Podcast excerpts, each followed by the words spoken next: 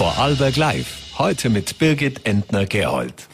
Wie stabil sind die Regierungen auf Landes- und Bundesebene noch? Herzlich willkommen bei Vorarlberg Live am heutigen Donnerstag, an dem es in der Sendung kaum bunter zugehen könnte. Denn ich darf heute den Künstler Rusty bei mir begrüßen, der wie kaum ein anderer es schafft, Elvis wieder zum Leben erwecken. Morgen am Freitag beehrt er das Publikum am Muttersberg. Heute darf ich mit ihm noch über die Faszination Elvis, seine Musik und über Outfits sprechen, die mehrere Kilogramm wiegen. Außerdem besucht uns heute Walter Rauch. Er ist nicht nur einer der längst dienenden Bürgermeister in Österreich, er ist auch der Bürgermeister der kleinsten Gemeinde in Vorarlberg. In Dünserberg war heute auch einiges los.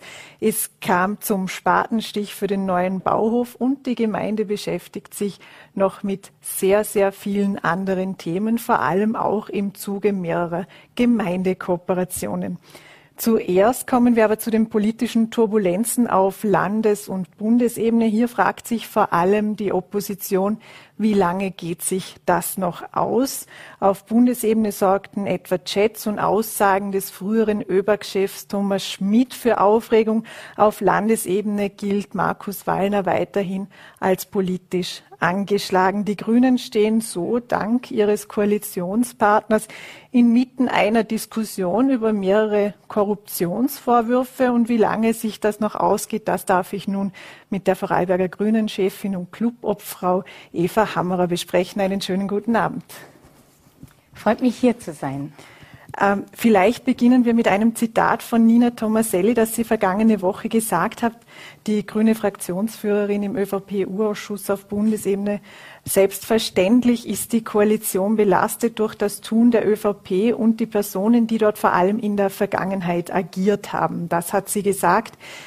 Ist es jetzt da eigentlich möglich, zur Tagesordnung auch in Vorarlberg überzugehen? Wie sieht denn aktuell bei uns die Situation aus? Ja, die ÖVP hat in Vorarlberg mit, dem, mit der Wirtschaftsbund-Affäre und auch auf Bundesebene mit den ganzen Machenschaften um Sebastian Kurz und Thomas Schmidt und so weiter und diese Umfragengeschichte einen enormen Schaden angerichtet.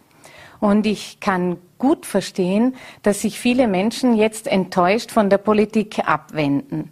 Und es liegt jetzt natürlich an der ÖVP, dass sie das Vertrauen in ihre Politik wieder zurückgewinnt. Sie ist jetzt als staatstragende Partei eine Generalsanierung des Vertrauens in die Politik schuldig und wir Grüne sind hier sozusagen der Stachel im Fleisch der ÖVP.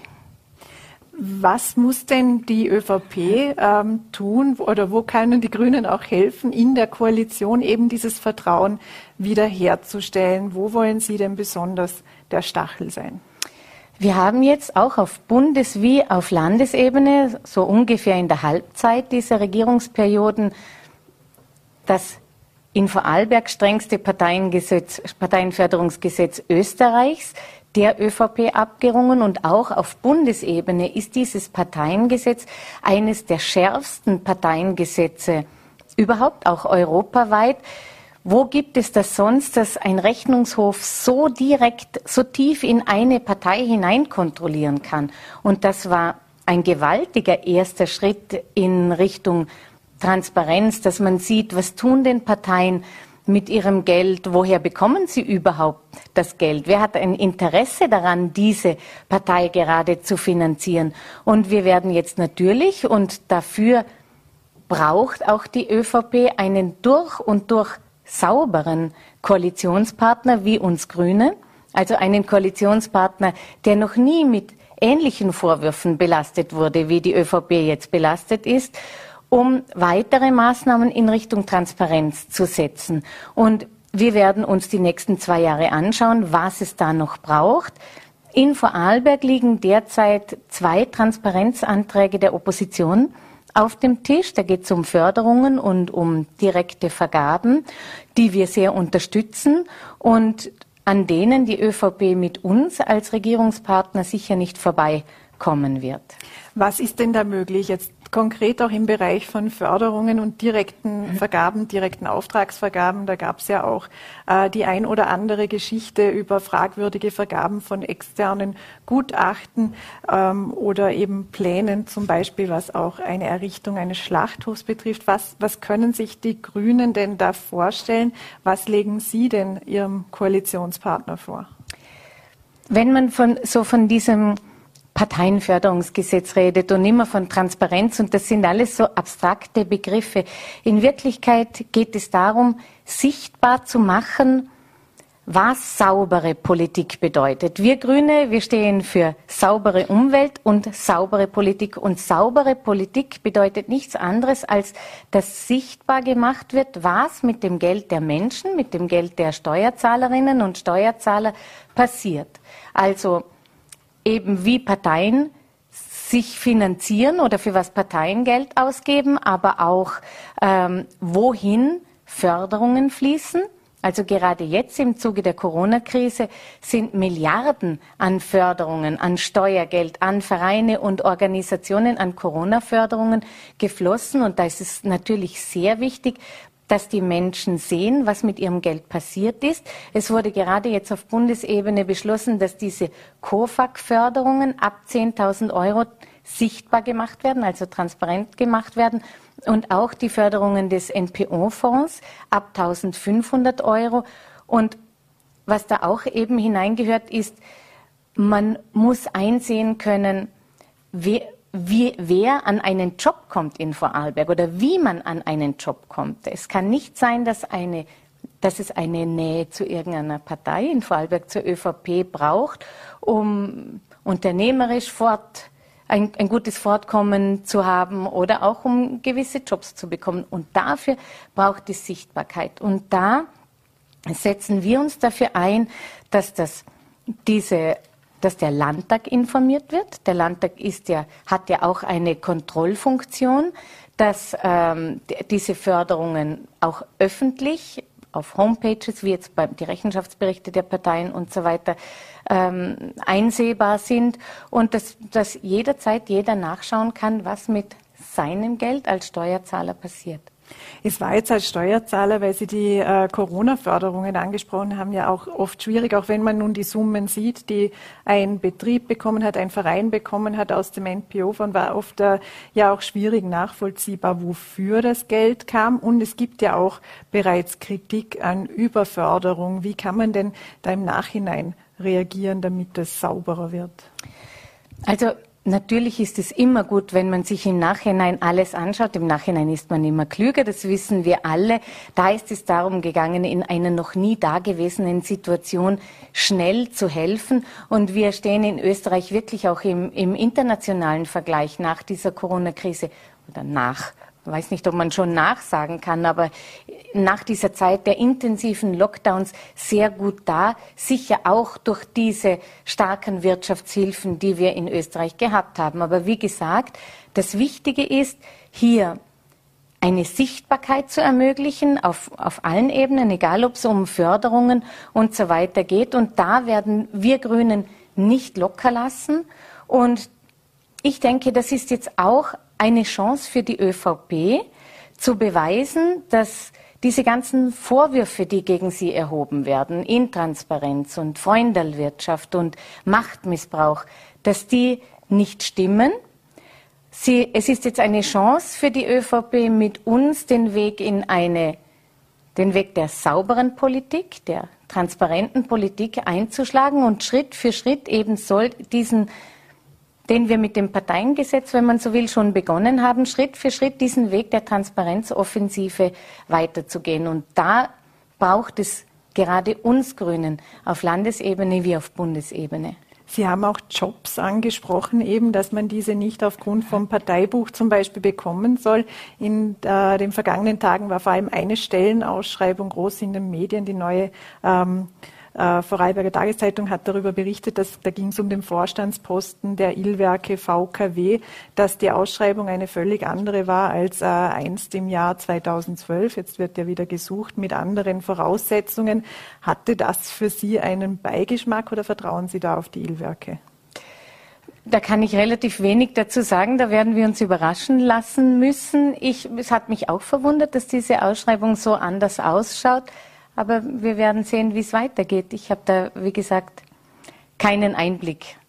Sie sagen ja, Sie müssten jetzt äh, eng zusammenarbeiten, eben um äh, saubere Politik auch umzusetzen. Wie ist denn derzeit Ihr Verhältnis zur ÖVP? Wie sieht denn der Kontakt derzeit aus?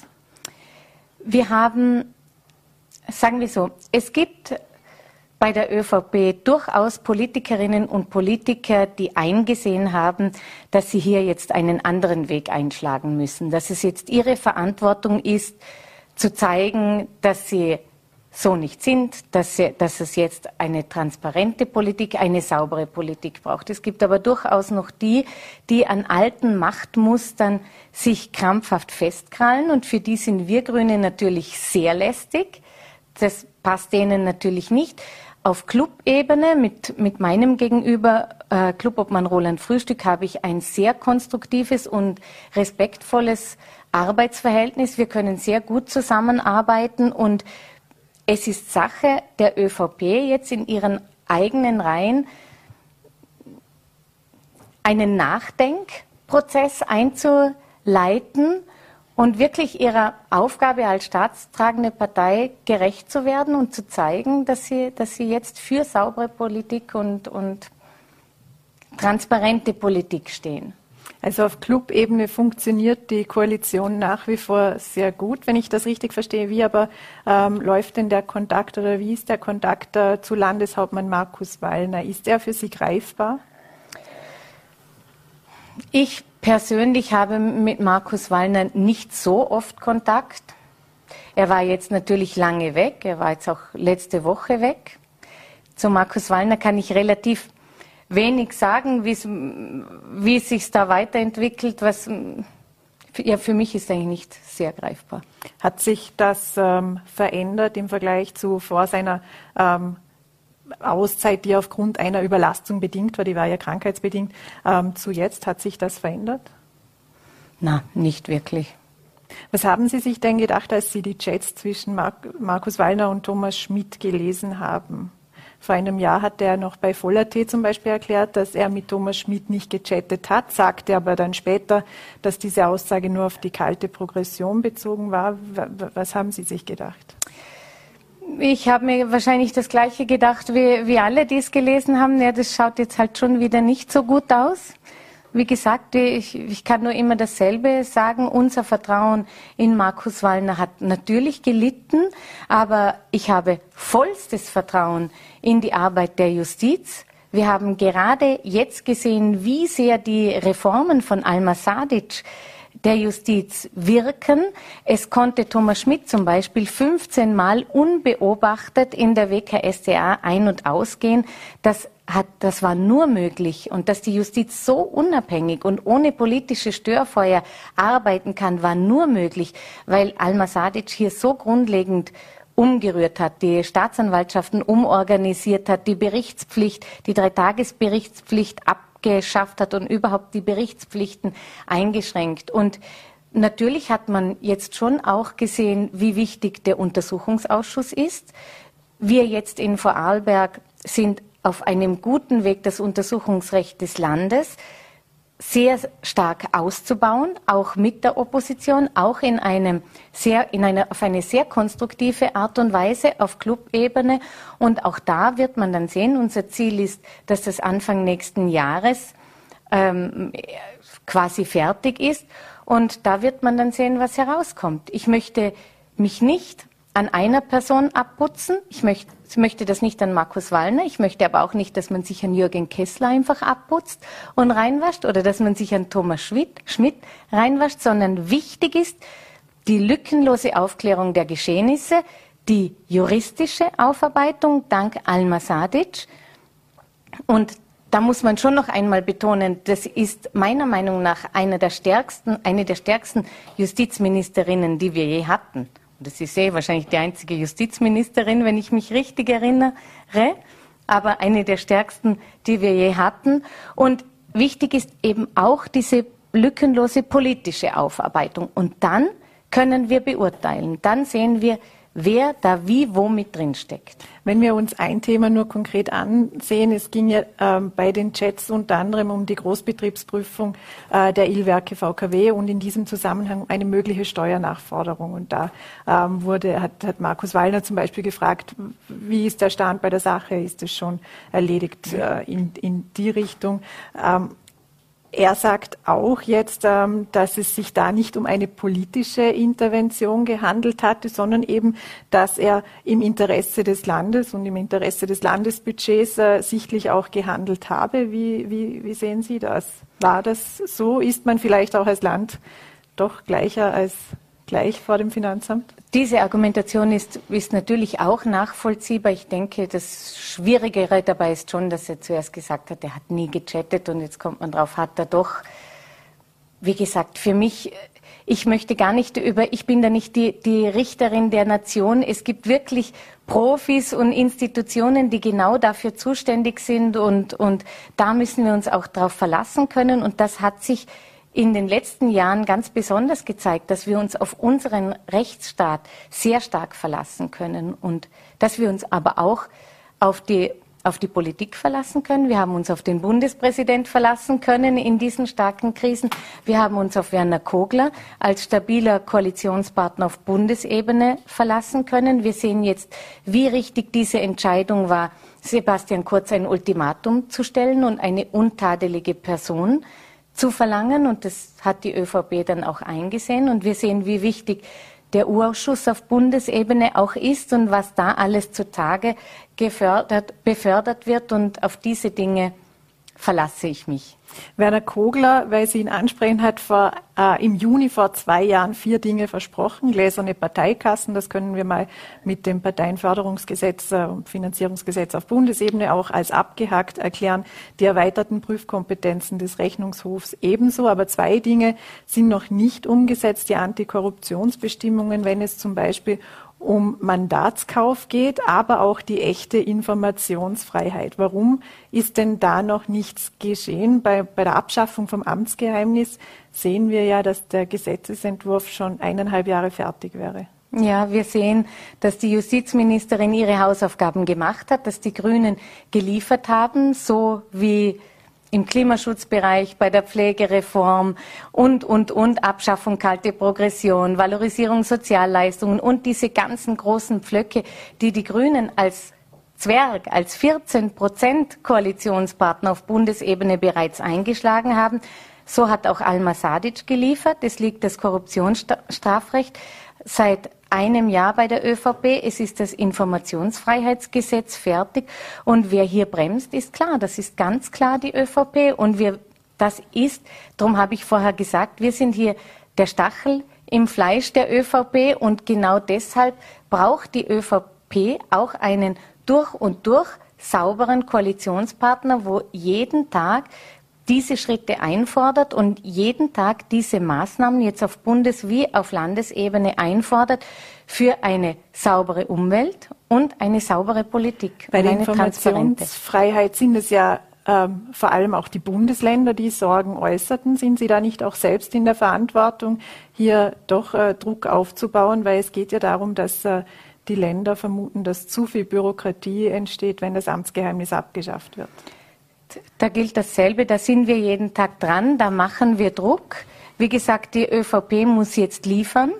Sie muss zeigen, dass sie für Transparenz, Transparenz steht, dass sie sauber ist, dass die gegen sie erhobenen Vorwürfe haltlos sind. Und ich denke, dass das auch bei der ÖVP angekommen ist und, und dieser Umdenk- und Nachdenkprozess schon am Laufen ist und stattfindet. Anders kann ich mir das gar nicht vorstellen.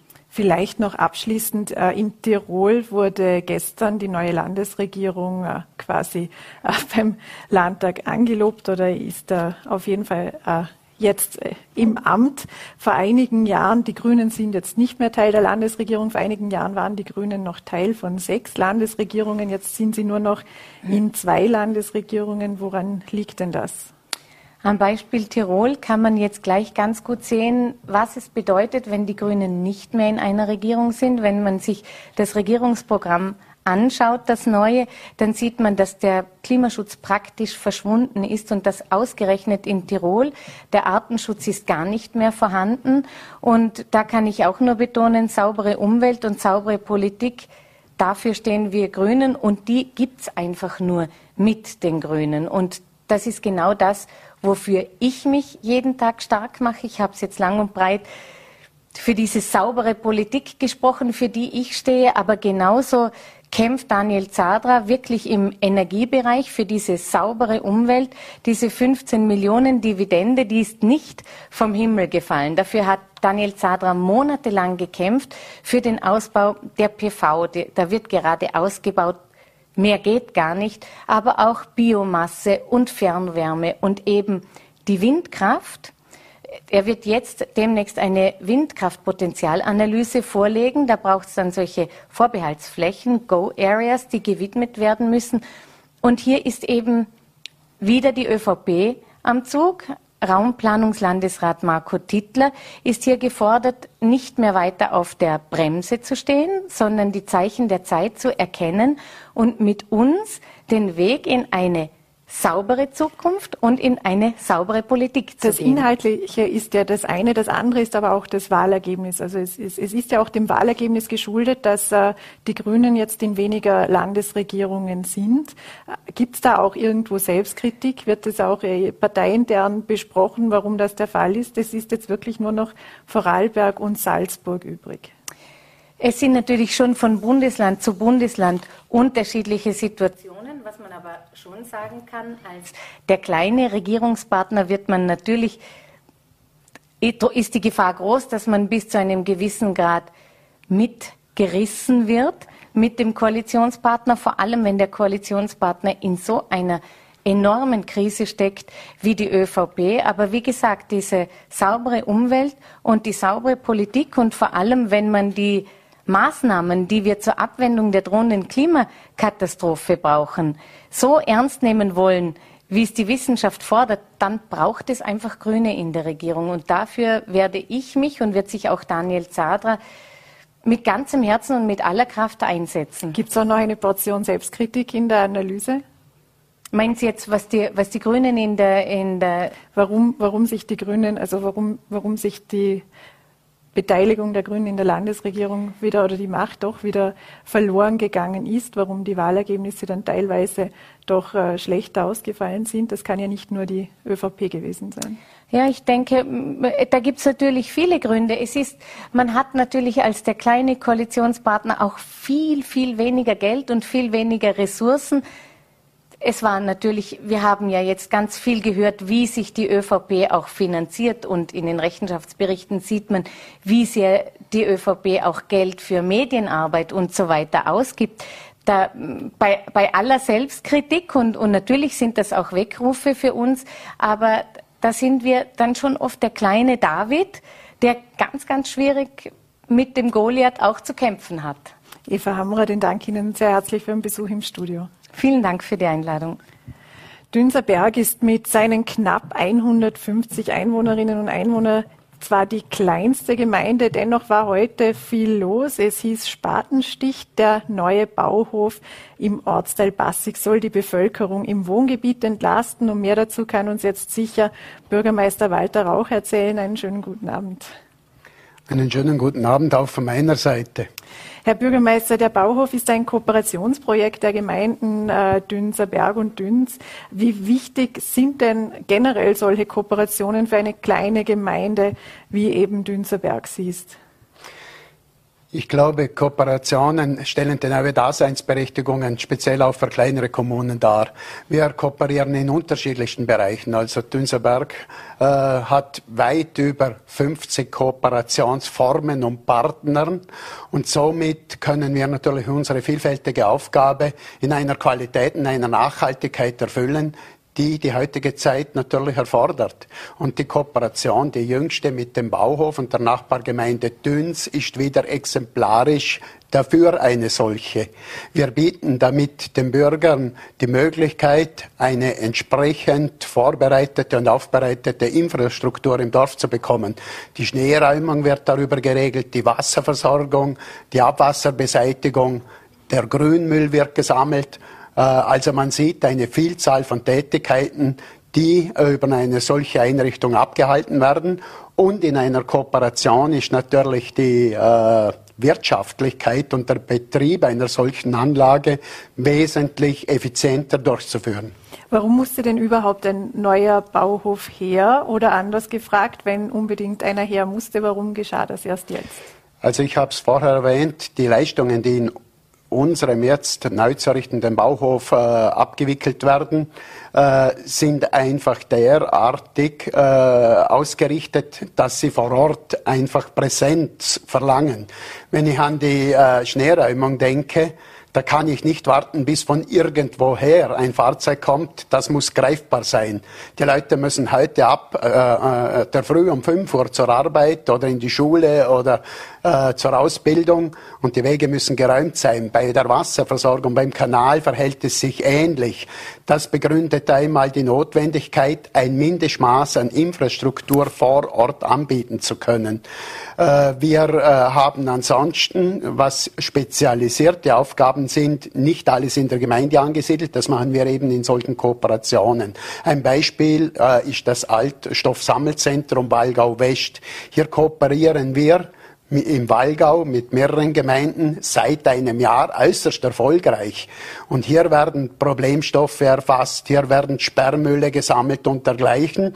Und das kann räumlich gesehen auch ein bisschen weiter weg sein von der Gemeinde, weil ich diese äh, Arbeiten und diese Wege mit äh, Einkäufen, mit Weg zur Arbeit verbinden kann. Ich glaube, es geht auch darum, wenn eine Kooperation funktionieren soll, zu hinterfragen, äh, wie es in der Praxis äh, umzusetzen ist. Mhm. Was ganz äh, interessant ist, auch bei dem Projekt äh, Bauhof, ist, dass eine Photovoltaikanlage ja am Dach errichtet werden soll. Und das interessante Stichwort ist das Bürgerbeteiligungsmodell dieser PV-Anlage. Wie sollten das aussehen? Wer kann sich da beteiligen? Wer soll sich da beteiligen? Was ist das für ein äh, Projekt?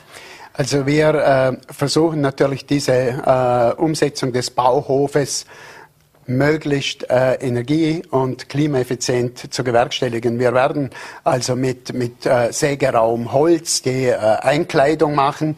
Wir werden das Dach mit einer extensiven Dachbegrünung ausstatten.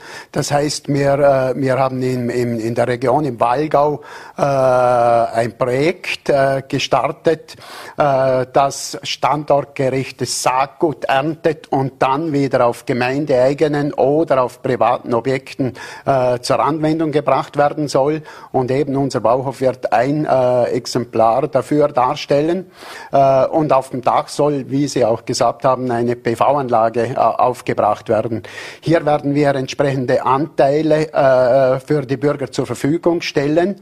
Äh, wir sind uns noch nicht ganz klar, in welcher Größenordnung diese ausfallen werden. Das wird derzeit geprüft und abgehandelt. Und diese können dann die Bürger zeichnen äh, und bekommen dann ihren Anlageanteil. Und die Gemeinde überlegt sich dann natürlich auch eine gewisse Ausschüttung.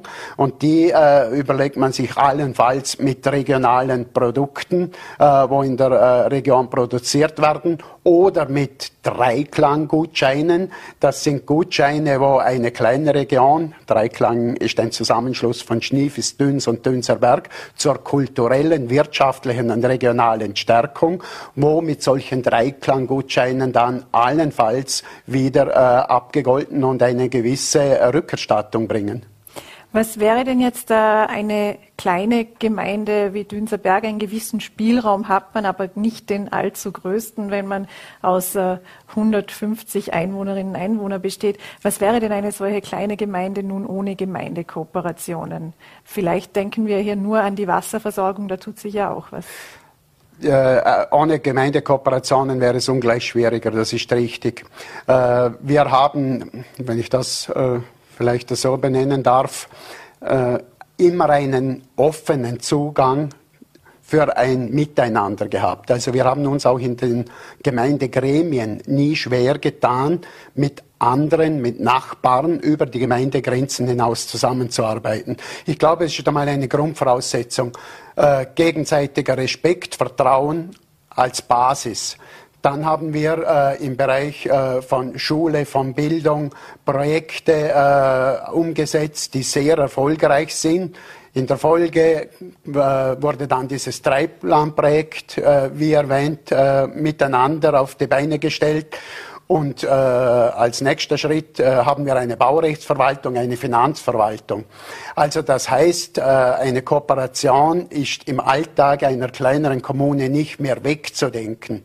Wir können dadurch auch mit einem relativ überschaubaren Personalstab äh, die Agenten in der Gemeinde bewältigen äh, und die Experten beziehungsweise eine Urlaubsvertretung oder bei Krankheitsfall ein Ausfall äh, kann eine Kooperation in einem größeren Gefüge entsprechend abfangen. Wie sieht es denn mit dem Budget oder beziehungsweise mit den Budgetaussichten in Ihrer Gemeinde aus? Viele Gemeinden haben ja schon während der Pandemie äh, über budgetäre Engpässe äh, geklagt. Äh, wie geht es Ihrer Gemeinde? Also ich glaube, das ist nachvollziehbar und auch verständlich. Und jede Kommune hat ein Riesenspektrum an Aufgaben abzuarbeiten. Auch Dünserberg äh, mit einem sehr überschaubaren Budget. Wir liegen so bei 1 bis 1,3 Millionen äh, Jahresumsatz. Äh, muss natürlich sehr umsichtig wirtschaften. Jetzt haben wir glücklicherweise die letzten fünf, sechs Jahre sehr umsichtig mit unseren Ausgaben gehaushaltet. Das heißt, wir konnten ein paar Euros an Rücklagen bilden, weil wir ja wussten, es stehen Projekte, einmal wie äh, Bauhof, Kanalisation und dergleichen oder Wasserverbund zur Absicherung einer äh, soliden Trinkwasserversorgung an. Äh, das kam uns in, insoweit zugute, dass wir jetzt in dieser angespannten Zeit ich möchte nicht sagen, äh, Geld übrig oder zur Verfügung haben, aber einmal zumindest nicht gleich in ein tiefes Minus stürzen. Äh, aber ich kenne viele Gemeinden, die natürlich aufgrund ihrer Tätigkeit nicht die Möglichkeit hatten, die letzten Jahre zu konsolidieren. Ich, hier ist es ungleich schwieriger. Was wir aber feststellen, äh, durch das, dass wir jetzt die letzten Jahre umsichtig gehaushaltet haben, äh, geht natürlich auch aufgrund äh, einmal der Inflation oder auch aufgrund der Corona-Krise geht auch ein Teil leider Gottes wieder weg, ohne dass dafür sichtbare Ergebnisse äh, vorzuweisen sind. Also für uns heißt es nach wie vor sehr umsichtig mit Geld umzugehen, planerisch und wirtschaftlich zu haushalten. Projekte, und hier komme ich wieder auf den Bauhof zurück, zu hinterfragen, müssen die als Prestigebau oder als Zweckbau ausgeführt werden. Wir haben ursprünglich äh, eine Kostensumme von einer knappen Million Euro ausgewiesen und jetzt äh, benötigen wir ca. 450.000 Euro, weil wir gewisse Gewerke anders ausführen, beziehungsweise auf eine spätere Zeit äh, zur Investition bringen. Und aufgrund natürlich dieser Maßnahmen ist es uns möglich, die wichtigen An äh, Herausforderungen, die jetzt anstehen, auch weiter zu betreiben. Also neben dem Bauhaus, äh, Bauhof sind wir jetzt auch gerade an einem Ortsteil äh, mit der Kanalisation beschäftigt. Das heißt, wir müssen hier äh, einen Kanal von circa 1,5 äh, Kilometer Länge erstellen. Äh, das kostet natürlich auch eine Stange Geld. Und wir haben aber die Möglichkeit, der Bauhof, diese Kanalisation, dank auch äh, der öffentlichen Unterstützung durch das Land Vorarlberg und den Bund, äh, entsprechend zu satteln, ohne neue Kredite aufnehmen zu müssen. Gibt es auch Projekte, die Sie aufschieben mussten oder gar ganz absagen mussten? Ja, äh, wir haben im Gemeindeamt äh, Räumlichkeiten einer Schule, die derzeit nicht genutzt werden. Es wäre angedacht gewesen, äh, vor zwei Jahren, also wo wir äh, mit dieser Corona-Krise zu kämpfen äh, begonnen haben, äh, hier einen Planungsprozess einzuleiten und eine Folgenutzung dieser Räumlichkeiten zu kreieren. Wir haben gesagt, wir müssen das äh, nach hinten verschieben, weil einem Planungsprozess folgt auch eine Umsetzung und diesen Spielraum haben wir momentan nicht gesehen. Aber es heißt nicht, dass es aufgeschoben ist oder aufgehoben ist, sondern nur äh, für einen späteren Zeitpunkt vorgesehen. Weil Sie jetzt gerade auch die Schule angesprochen haben, wir haben zu Schulbeginn in den VN berichtet, dass eben in Partennen und Wald am Arlberg die Klein- oder Kleinstschulen schließen mussten. Die Volksschule in Dünzerberg sperrte vor fast zehn Jahren zu. Ähm, hatte die Schließung damals Folgen für die Gemeinde? Der Autor und freie Journalist Gerald Driesner, der in Wald an Arlberg einmal die Volksschule besuchte, sagte in den VN, verschwindet eine Schule, stirbt ein weiteres Stück Dorf. Wie haben Sie es damals erlebt und wie haben Sie sich aus der Situation raus manövriert sozusagen? Also das kann ich nur bestätigen, das stimmt. Mit den Kindern, die aus einem Gebäude aussehen, äh, äh verbinden mich äh, ziemliche Emotionen. Das Gemeindeamt das Volk und die Volksschule waren im selben Gebäude. Äh, der Eingangsbereich, äh, wenn ich in die Gemeinde komm, äh, gekommen bin, wurde auch von unseren Kindern mitgenutzt und somit äh, äh, hatten wir Kontakte und Erlebnisse, denen ich heute noch ein Stück weit nachtrauere. Das stimmt. wir hatten aber in diesen Jahren nur unter Anführungszeichen neun Kinder, die die Volksschule besucht hätten. Äh, und äh, zudem war eine sehr angespannte Situation im Bereich der Schulleitung oder Schulleiterin. Äh, wir haben dann vereinbart, dass man vorübergehend unsere Kinder in der Volksschule Düns mitbetreut in der Nachbargemeinde. Und wie jetzt nach eben dieser Zeit sich herausstellt, hat das aber eine sehr gute Qualität und wird auch von den Eltern sehr gut angenommen. Wir haben mittlerweile eine sehr gute Kooperation und Partnerschaft mit der Gemeinde Düns, sind natürlich dieser Nachbargemeinde auch sehr dankbar dafür. Und wir äh, können in Düns äh, die Kleinkinderbetreuung, den Kindergarten und die Volksschule gemeinsam äh, meistern.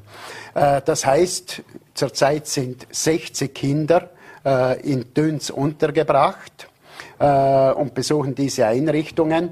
Und hier kann ich auch ein entsprechendes Angebot kreieren. Hätten wir das in der Gemeinde alleine, dann wären wir heute bei circa 20 Kindern. Und da hätte ich wahrscheinlich nicht dieses Angebot in einer solchen Qualität. Auch die Eltern haben mittlerweile äh, die Qualität dieser Einrichtung äh, ja, für gut befunden. Und es besteht kein direkter Wunsch, sie wieder in die Gemeinde zurückzuführen, sondern dieser offensive Weg weiterzugehen. Wenn ich nur kurz auf das Angebot zu sprechen komme, bei der Kinderbetreuung zum Beispiel in Düns habe ich mir die Öffnungszeiten angesehen. Für Kinder ab zwei Jahren gibt es eine Betreuung und die Uhrzeiten von, sind von 7.30 bis 12.30 Uhr festgelegt. Ist da jetzt noch geplant, etwas in Kooperation auch mit anderen Gemeinden auszubauen, weil mit einer Berufstätigkeit äh, ist das ja nicht vereinbar? Das ist uns auch bewusst. Äh, und wir sind laufend dran, hier Qualitätsverbesserungen zu machen. Aus diesem Grund haben wir einen Prozess eingeleitet in den Jagdberggemeinden.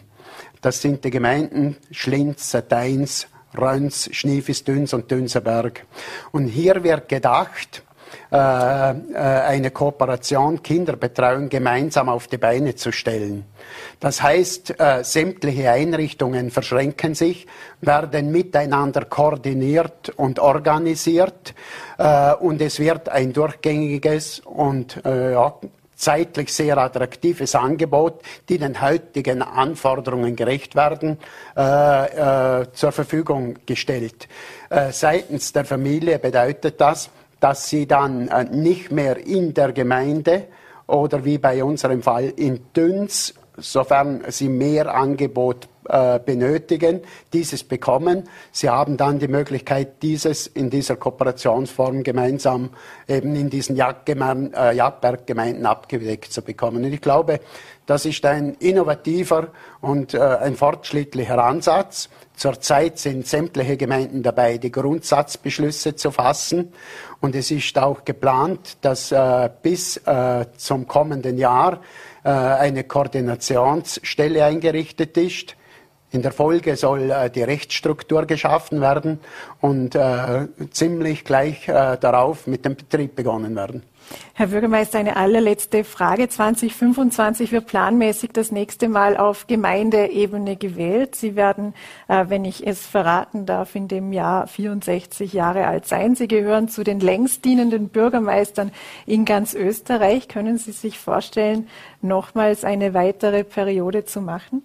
Also ich habe im Jahre 85 äh, dürfen äh, das spannende Amt des Bürgermeisters einer kleinen Gemeinde äh, zu bekleiden.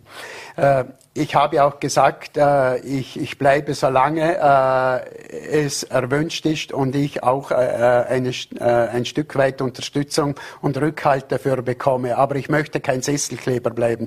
Ich habe darum jetzt schon angeboten, sollte eine äh, engagierte Dame oder ein engagierter Herr äh, Interesse haben, ein solches Amt zu bekleiden, dann räume ich auf jeden Fall meinen Platz. Und für mich ist eigentlich auch angedacht, dass nach Ablauf dieser Periode ein neuer Lebensabschnitt bei mir Einzug halten wird.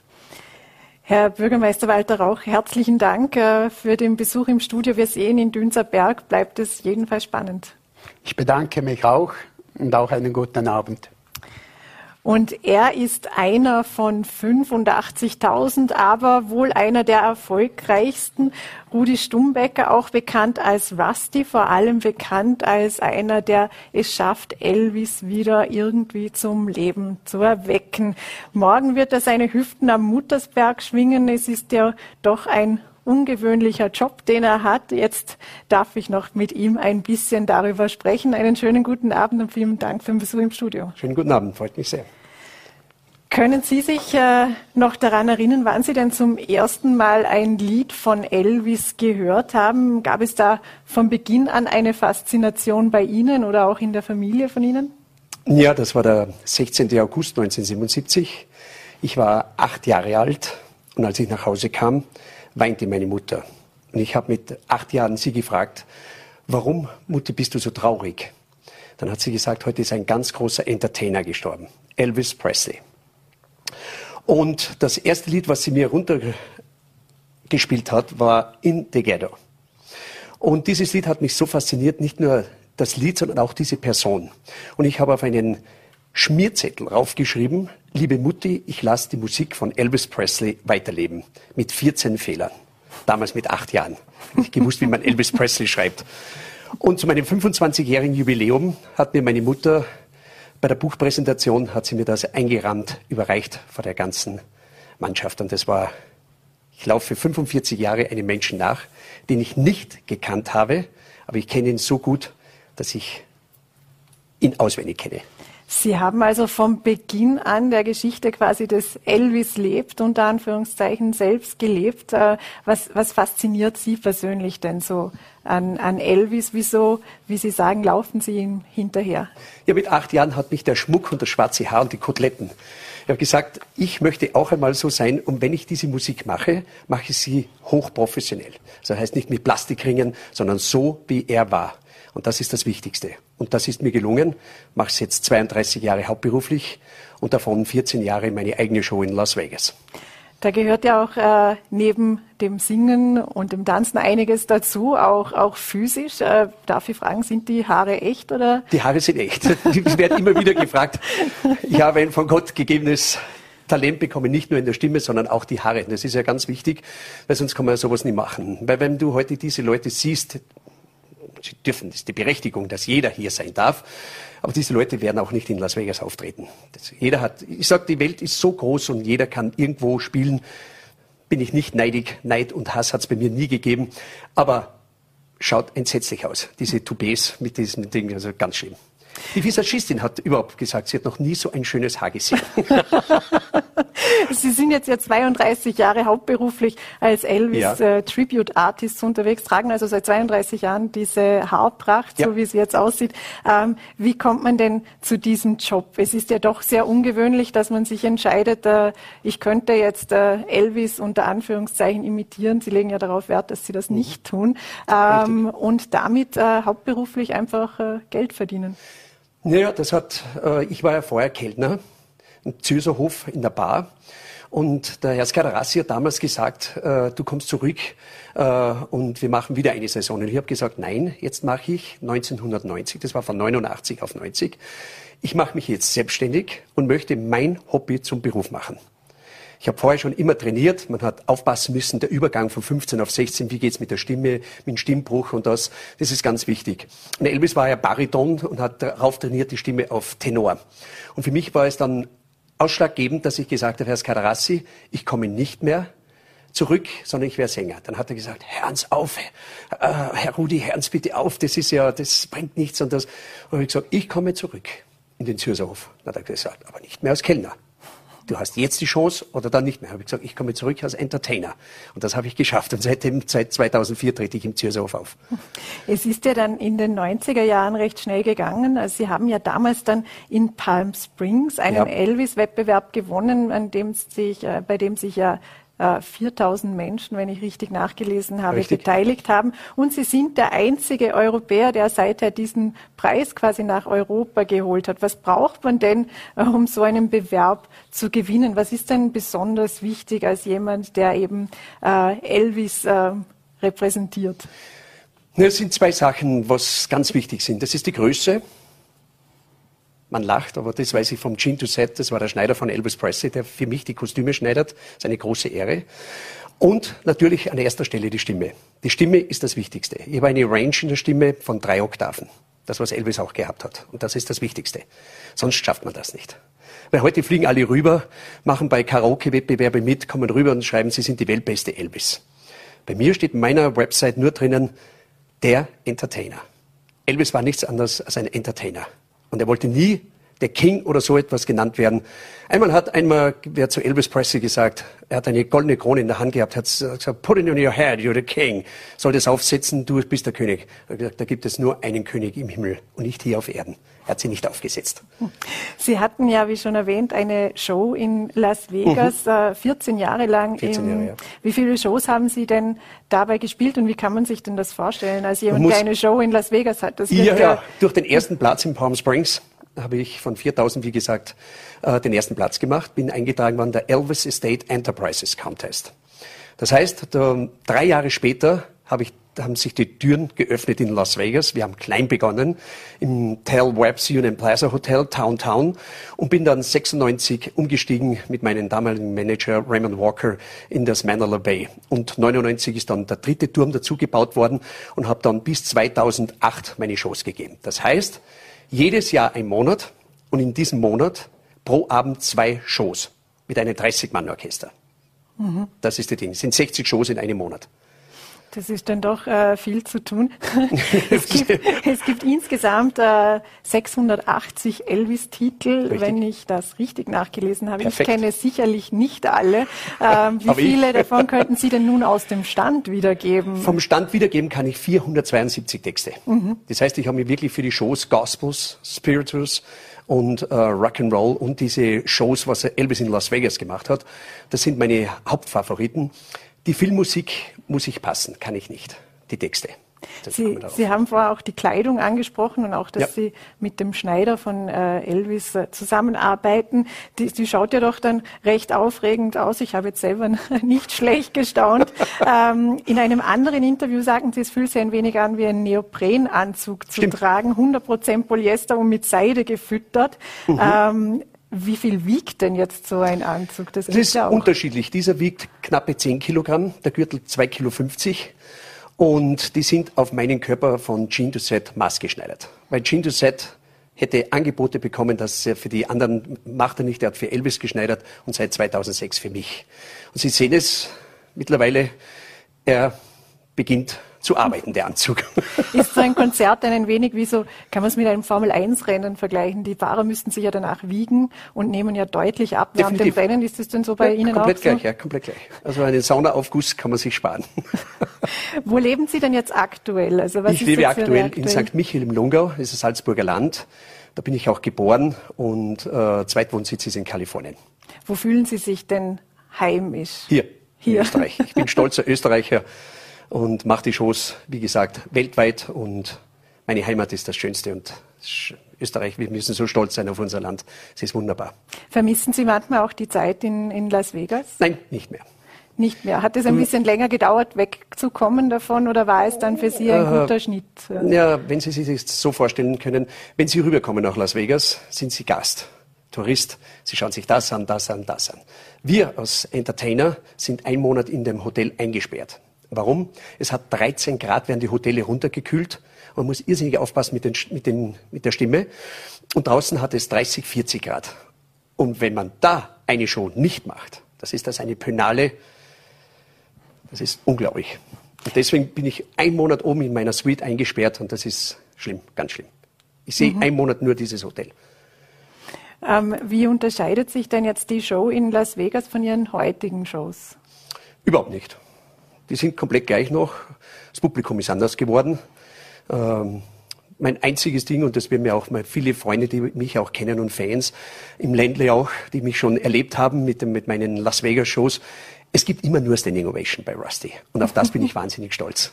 Morgen sind Sie am Muttersberg. Richtig. Ähm, was erwarten Sie sich denn da vom, vom Publikum, weil das Publikum auch anders geworden ist oder anders ist?